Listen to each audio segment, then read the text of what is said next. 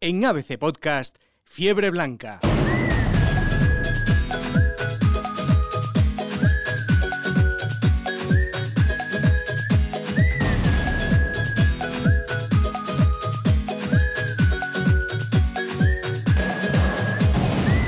Muy buenas y bienvenidos una vez más al podcast que analiza la actualidad del Real Madrid. El equipo no termina de carburar, igual que le gana al Huesca y con diferencia, con buen juego además. eh, en Liga muestra su otra cara en la que es su competición, en la Champions. Una derrota, un empate y una victoria y gracias, la verdad, hace unos días contra el Inter es el triste bagaje de los de Zidane. El francés tampoco termina de atinar con las alineaciones, tampoco con los cambios y de todo eso vamos a hablar aquí en este podcast. Les habla Eduardo de Rivas y esto es Fiebre Blanca.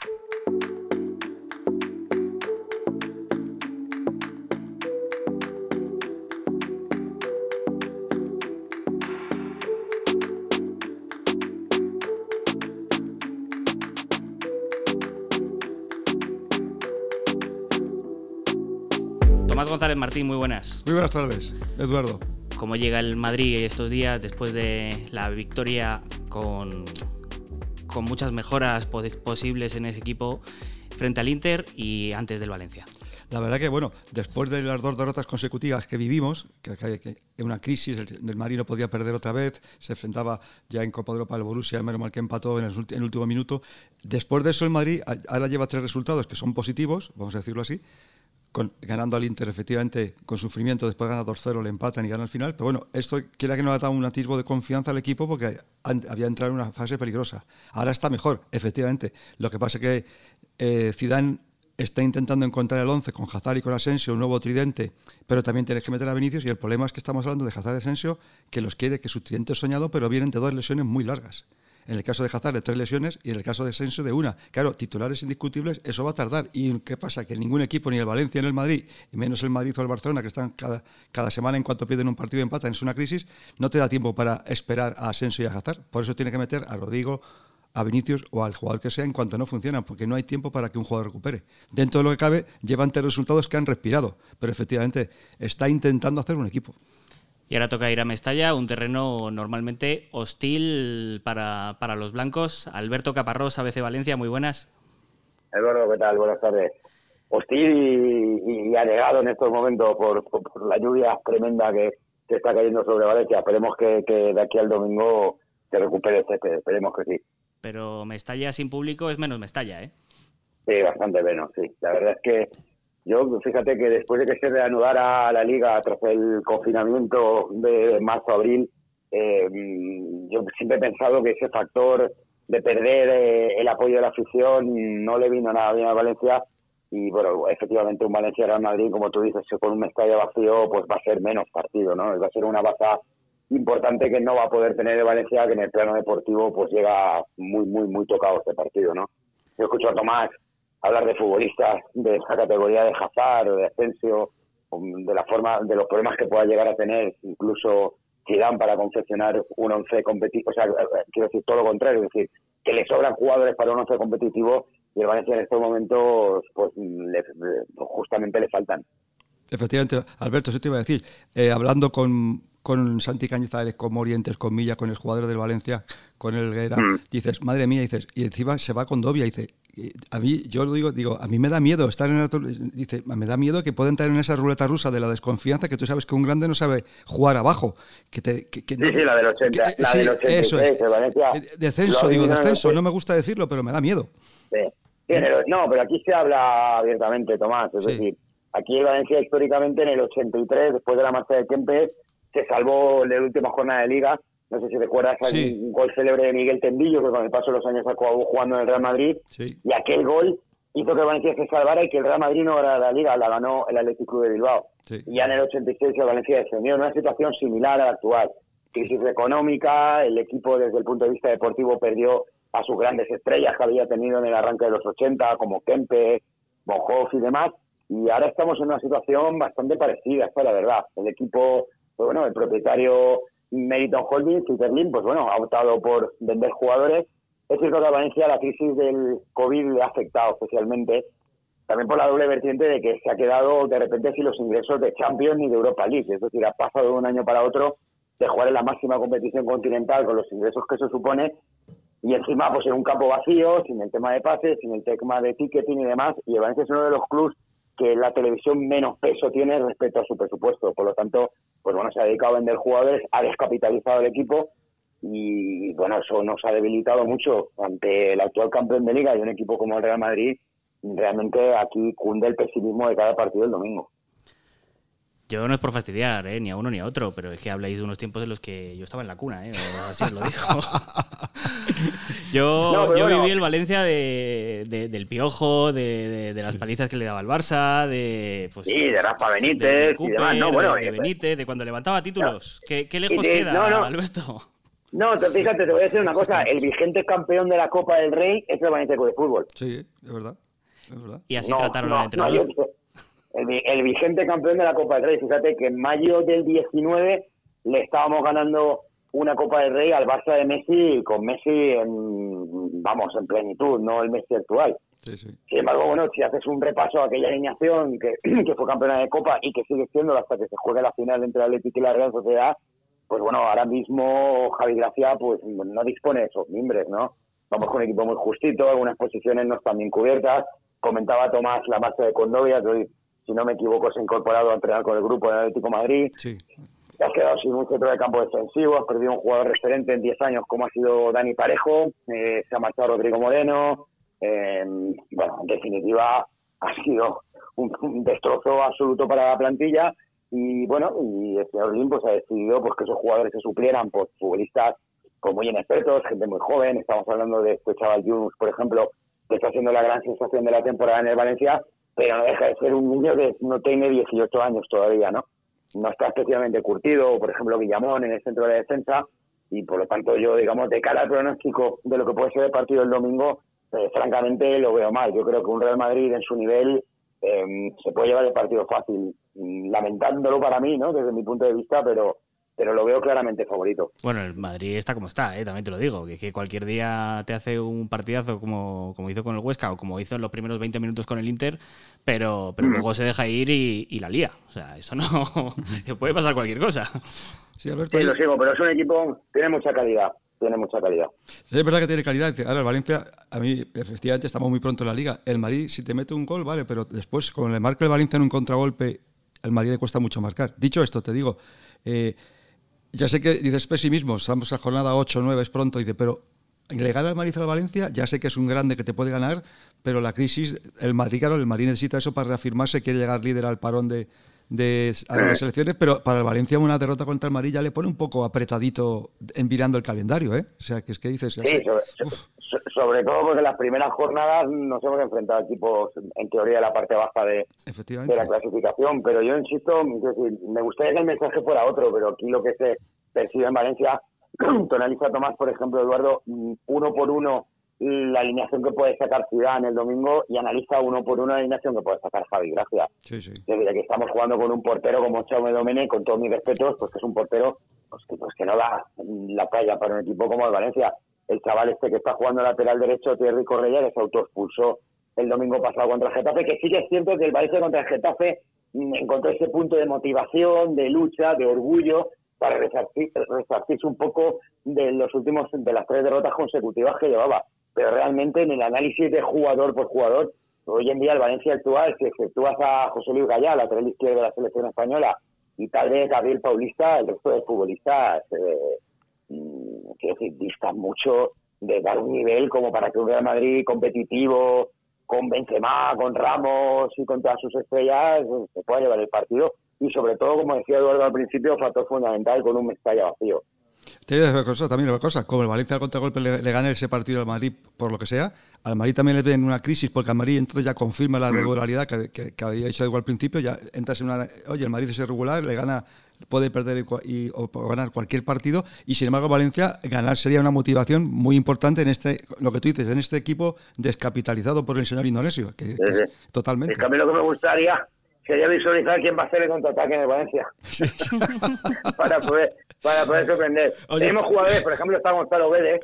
Gonzalo Guedes ha demostrado en alguna ocasión que es un gran futbolista, pero lleva dos temporadas absolutamente desaparecido. Y, De hecho, por ejemplo, el domingo pasado Javi Gracia ya directamente lo deja en el banco y no sale a jugar ni un solo minuto, ¿no? Es decir, y están jugando futbolistas en el Valencia sin apenas experiencia en primera división y prácticamente en edad juvenil, ¿no? Es decir, por lo tanto, pues bueno, Valencia, bueno, se puede armar bien atrás, tiene bajas también incluso en defensa, tiene, o sea, quiero decir, vamos a ver vamos a ver cómo lo hace. El centro del campo, pues sin Condovia, se ha quedado sin un medio centro defensivo específico, eh, han tenido que reinventar de nuevo a Carlos Soler, que para mí es un gran futbolista, pero al que están mareando porque cada día juega en una posición y ahora tiene que asumir una mezcla de lo que hacían Parejo, Coquelén y Condovia y no parece que acabe de dar el perfil y bueno, pues de todas formas pues bueno, se tienen que jugar los 90 minutos. Es cierto como hemos visto un Real Madrid muy irregular, ¿no? A mí me sorprendió mucho, por ejemplo, el partido contra el Cádiz. Sí, sí, sí. Hay una cosa, oye, ¿piensas que el Valencia le puede pedir que hay por ahí algún jugador al Madrid en el mercado de invierno? ¿A Mariano otra vez? ¿Alguno más? Porque se está hablando de ello. Sí, hombre, a ver, eh, lo que pasa es que el problema es que Valencia, eh, ahora mismo a nivel de financiero y a nivel de la voluntad de Peter Lim, no está por la labor de gastar ese dinero. el problema de Lim, Peter Lim es un empresario singapurense mm, que ha invertido 200 millones de euros en Valencia aproximadamente y aquí en la ciudad, pues bueno, se tiene la sensación de que anda un poco de retirada. No más tampoco tiene una estructura de una dirección deportiva que pueda estar mirando ahora algún tipo de jugador o, esté diseñando algún tipo de operación. Es decir, esto directamente es línea el que de Singapur con el cambio horario le juega al teléfono, le ofrece a Condovia Atlético Madrid, es el que mueve los jugadores. Yo no sé, realmente ahora, que el Valencia necesita refuerzos, pues efectivamente. En la parte de arriba, pues hombre, si se mantienen jugadores como Maxi Gómez, como Gameiro, pues bueno, a lo mejor tal vez se tendría que reforzar más el centro de campo, pero sí que es cierto que, por ejemplo, un futbolista como Mariano, que es un hombre que hace gol, pues bueno, pues sería apetecible. Otra cosa es que Valencia esté en disposición de pagar lo que pueda estar cobrando Mariano de ficha. Y Alberto, entonces en la penira que, ponemos, ¿uno X o dos? Hombre, a ver, yo te digo una cosa, yo en la quiniela pongo un uno. una cosa es una cosa y otra cosa es otra. Pero porque, eh, haces más con corazón que otra cosa, ¿no? Pongo uno, sí, pongo uno claramente con el corazón, sinceramente. Eh, te digo, pues que con un empate ahora mismo me pegaría con un canto de los dientes y desde un punto de vista futbolístico yo veo a Valencia muy flojo, veo a Valencia muy flojo y vamos a ver, hemos jugado contra el único equipo, digamos, de la parte alta de la tabla con el que hemos jugado ya es el Villarreal, nos dio un repaso importante y, bueno, y aquí se teme mucho la visita de, de un Real Madrid, insisto, un Real Madrid sin la presión de Mestalla, porque sí que es verdad que en los últimos 20 años al Real Madrid le ha pesado en muchas ocasiones la presión que ejercía este estadio y en esta ocasión, pues bueno, esa presión no, no va a existir. Alberto, sí es verdad que he hecho de menos ese ambiente en el estadio, ahora que no viajamos, solo escuchar la orquesta pasear por todo el campo, solo esa entrada de la orquesta es maravillosa, el equipo se anima, la afición se anima, eso hay que verlo en el campo para saber lo que es eso. ¿Pero la orquesta sigue yendo o no? no, a ver, no, ahora no, ahora no por tema de protocolo, ahora por el, el protocolo COVID, pues aquello también es verdad que ha pasado, pero sí que es verdad que la atmósfera, la atmósfera de Mestalla en partidos contra el Real Madrid y el Barcelona especialmente ha sido siempre una atmósfera especial y, se han vivido grandísimos enfrentamientos y luego, bueno, sobre todo a raíz de aquella controversia con Peña Mijatovic y su marcha al Real Madrid, bueno, en fin, y luego que ha habido pugna deportiva también, yo recuerdo aquel Madrid de los Galácticos, el debut de Zidane, por ejemplo, de la Liga Española, fue Mestalla contra Valencia y fue un partido que Valencia ganó 1-0 y ese año Valencia acabó ganando la liga en el año 2002, ¿no? Ha sido partidos inolvidables y ahora, pues bueno, pero como pasa en casi todos los ámbitos de la vida, ¿no? La pandemia, pues nos está quitando mm, muchas cosas y ahora es cuando quizás echas de menos cosas que dices, bueno, a lo mejor antes no te parabas a pensar el encanto que pueda tener, pues bueno, como ahora decía Tomás, ¿no? Pues, pues la previa de un partido de fútbol y que ahora pues es todo mucho más frío y es todo, pues bueno, marcado por, por esta pandemia que nos asola. Alberto, muchas gracias.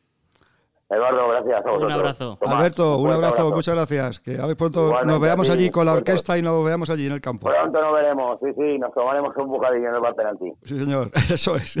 Tomás, quédate conmigo por aquí, que vamos a hablar con alguien que sabe mucho y, y bien del Real Madrid y del Valencia.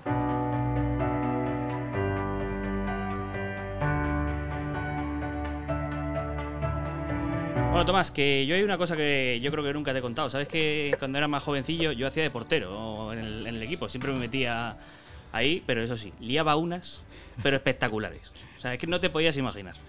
Paraba algunas, no te digo que no, pero es que en cada partido, vamos, me metía un gol en propia o tal, y seguro que no hay ningún portero en la vida que se haya metido más goles en propia como yo.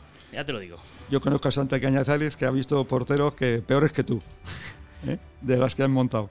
Santi Cañizares, muy buenas. ¿Qué tal? Buenas tardes. Seguro que tú me podías haber dado algún consejo, ¿verdad? Pues eh, si lo que pretendes es que te dé un consejo para que no tengas errores nunca, para que no falles nunca, para que no sientas el ridículo de estar en la portería. No, no te pues pongas, ¿no? Claro, no te pongas, porque desgraciadamente la portería tiene eso, que a veces pues te sientes muy ridículo. Y no solo eso, sino que te meten un gol eh, que es culpa tuya y te tienes que recuperar inmediatamente para que no te metan el segundo igual, ¿no? Con lo cual no tienes tiempo ni para el lamento. Luego sí, luego cuando acaba el partido te quieres morir. Te pillamos en Valencia, ¿no? Sí, ¿Qué tal andan las cosas por allí? bien, bien. Hoy está lloviendo mucho, que lo agradecen todos los eh, todos los naranjeros y toda la gente que vive el cítrico aquí en Valencia. Y la verdad que, que yo lo disfruto cuando está lloviendo porque no hay demasiados días de lluvia. Estábamos esperando que lloviera un poquito en el campo todo el mundo. Mm. ¿Y el equipo cómo va? Porque últimamente como que no es el Valencia de, de toda la vida, ¿eh? No, no, no, no, no. Dista mucho del Valencia de toda la vida. Este equipo ahora mismo, pues, eh, está muy castigado por la gestión que están haciendo Meriton, Peter Lin, que son los eh, dueños del club, donde tienen prácticamente abandonado lo que es la inversión y solamente están que vendiendo jugadores para, bueno, recapitalizar el club y, y lo que esperemos es que el motivo sea para una venta, ¿no? Porque si encima no lo venden, vamos a tener un problema serio. El último encima con Dogbia, o sea, es que no hacen más que sacar jugadores del club. Sí, han vendido prácticamente todo lo que tenía valor, ¿no? Solamente queda Maxi, Gallá eh, y poco más, ¿no? Que, con valor en el mercado, ¿no? Y los chavales jóvenes.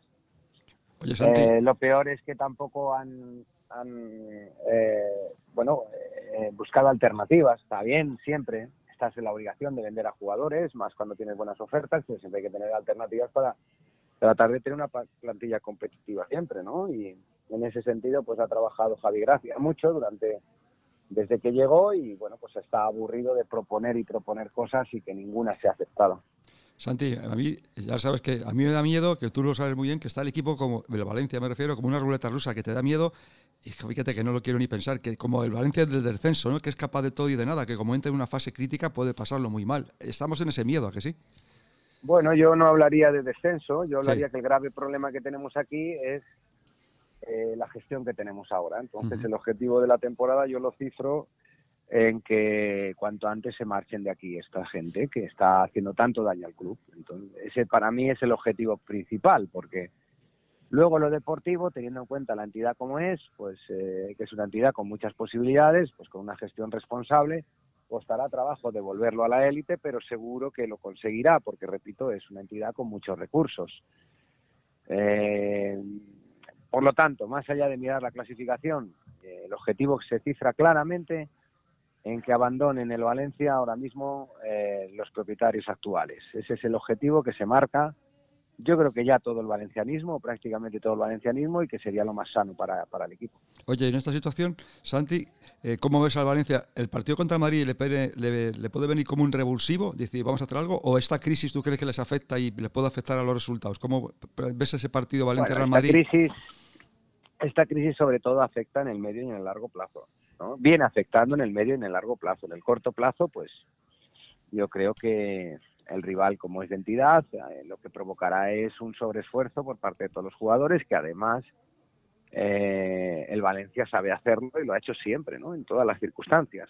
Eh, no me preocupa tanto el partido del Real Madrid como el medio y el largo plazo porque yo creo que el equipo va a competir y yo creo que el equipo va a estar a la altura del partido. ¿no? Eh, obviamente le faltan recursos y le faltan jugadores de entidad, etcétera, etcétera, pero el que juegue pues lo va a dar absolutamente todo, como es lógico cuando te enfrentas al Real Madrid y está garantizado, pienso yo, pues que haya un sobreesfuerzo.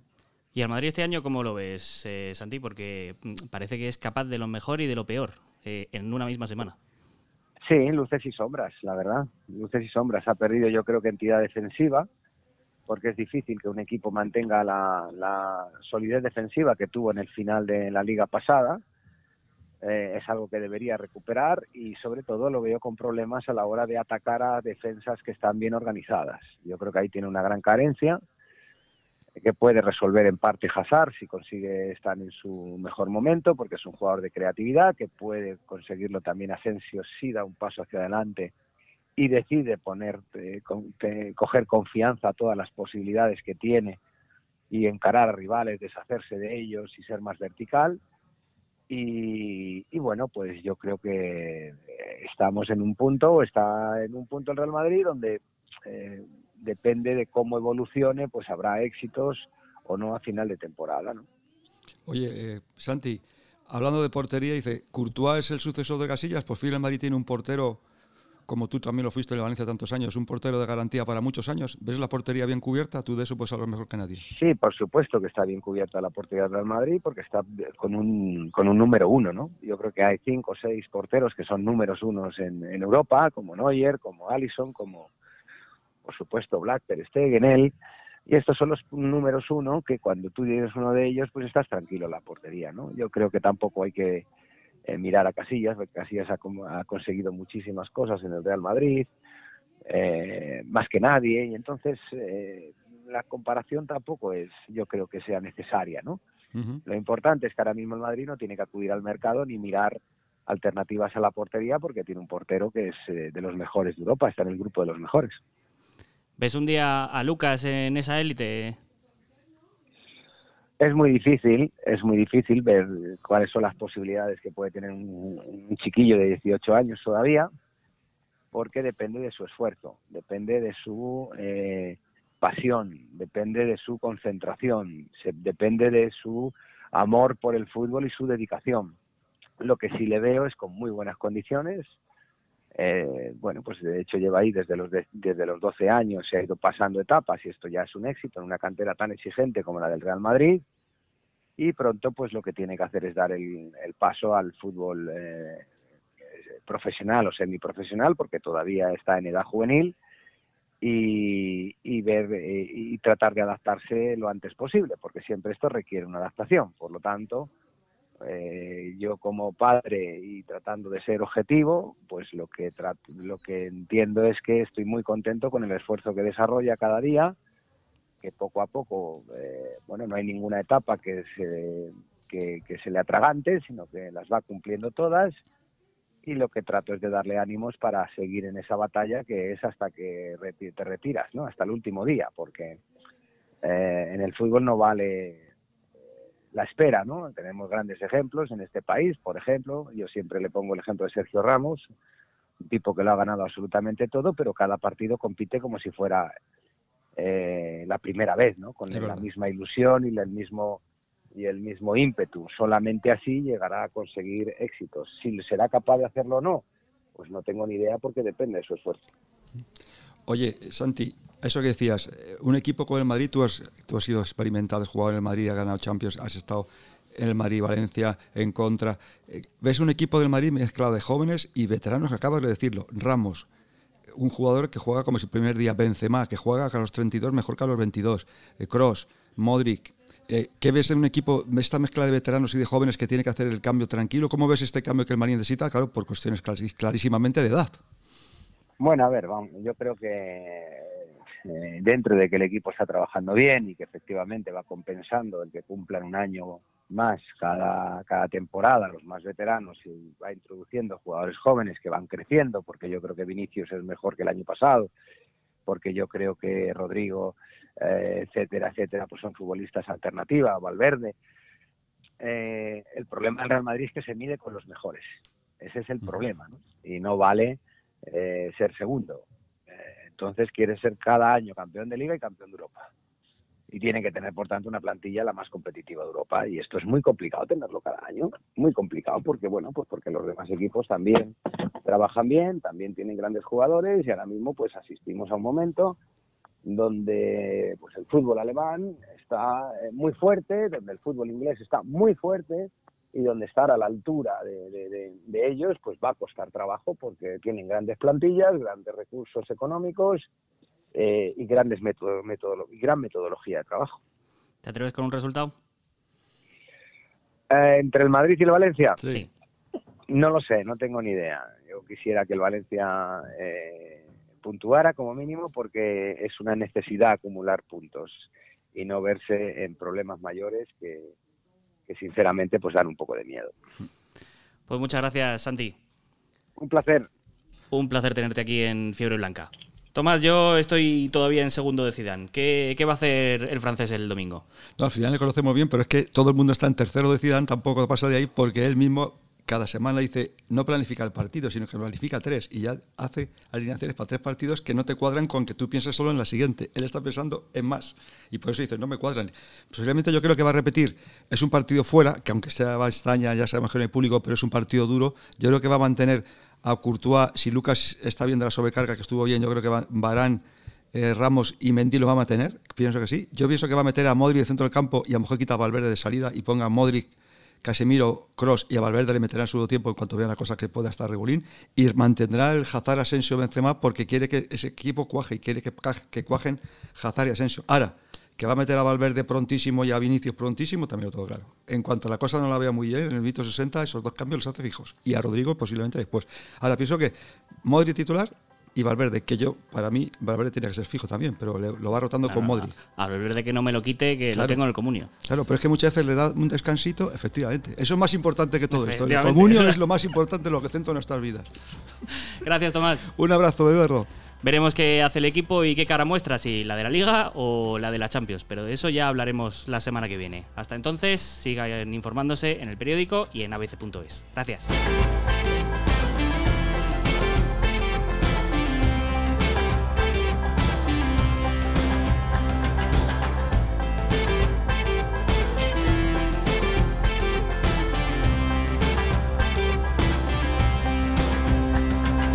En ABC Podcast, Fiebre Blanca.